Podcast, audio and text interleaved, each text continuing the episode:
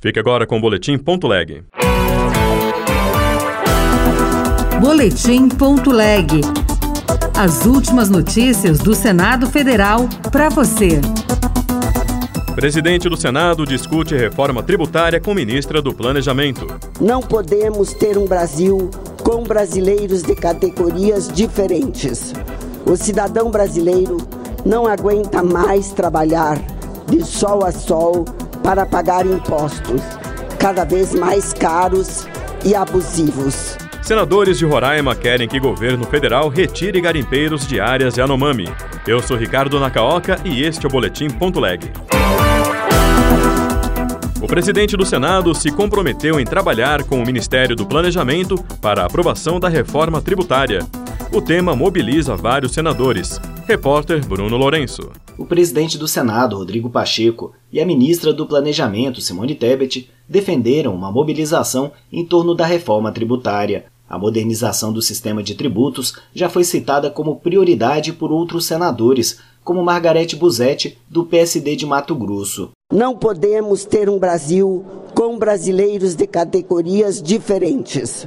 O cidadão brasileiro não aguenta mais trabalhar de sol a sol para pagar impostos cada vez mais caros e abusivos. Alan Rick, do União Brasil do Acre, também reclamou do complicado sistema de impostos brasileiro e prometeu lutar pela reforma. Trabalharei para que a reforma tributária aconteça, com a simplificação dos tributos que tanto oneram os cidadãos e os empreendedores brasileiros, afogados na atual burocracia fiscal. É necessário que o nosso país seja um ambiente que favoreça o desenvolvimento de empresas e a criação de empregos. Uma comissão mista do Congresso Nacional consolidou ao longo de 2020 e 2021 uma proposta de reforma tributária, que ficou parada desde então.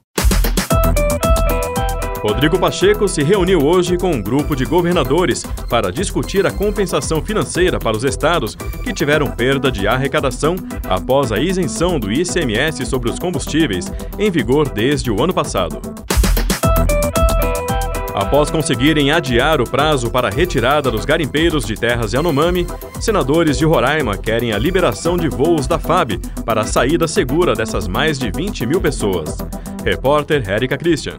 A pedido da Comissão Temporária Externa que acompanha a situação dos povos Yanomami, o governo federal adiou para o dia 6 de maio a saída voluntária dos garimpeiros das áreas ocupadas. Antes, a data limite era 13 de fevereiro. O senador Messias de Jesus, do Republicanos de Roraima, diz que a comissão negocia o uso das aeronaves e barcos das forças de segurança do governo federal para a retirada dos garimpeiros. A gente agradece a sensibilidade possibilidade do governo federal de estender esse prazo, mas nós precisamos, logicamente, que além disso, o governo federal proporcione a saída dessas pessoas de lá, fornecendo aviões, helicópteros, barcos. Já o senador Chico Rodrigues, do PSB de Roraima, lamentou, no entanto, a destruição de aeronaves, helicópteros e barcos encontrados nos locais de garimpo. São cenas deprimentes. Nós esperamos que essas embarcações, essas aeronaves sirvam para retirar os garimpeiros, mas e depois sejam utilizadas para apoiar os próprios indígenas que lá ficarão. Além dos voos privados, o governo federal liberou a circulação de barcos que só poderão transportar garimpeiros,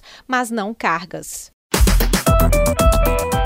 Exposição sobre explosão no Líbano será inaugurada no Salão Negro do Congresso Nacional nesta terça-feira à tarde. Repórter Pedro Pincer. A exposição Beirute, o Caminho dos Olhares, é uma parceria da Embaixada do Líbano no Brasil e do Congresso Nacional. A mostra do fotógrafo libanês Diam Rad retrata as consequências da explosão que assolou o centro de Beirute, capital libanesa, em 2020. Neto de imigrantes libaneses, o senador Nelsinho Trade, do PSD de Mato Grosso do Sul, acompanhou a missão presidencial brasileira àquele país logo após a tragédia. Tinha uma fila de gente bem próximo do local da explosão e eu perguntei para um policial que estava isolando a área: o que, que é isso aí? Aí eles falaram: são voluntários para poder ajudar na reconstrução das destruições que tiveram. A próxima parada da exposição deve ser Belo Horizonte, mas a data ainda não foi definida.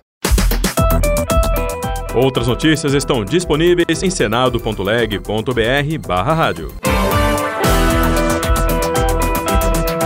Você ouviu Boletim.leg. Notícias do Senado Federal.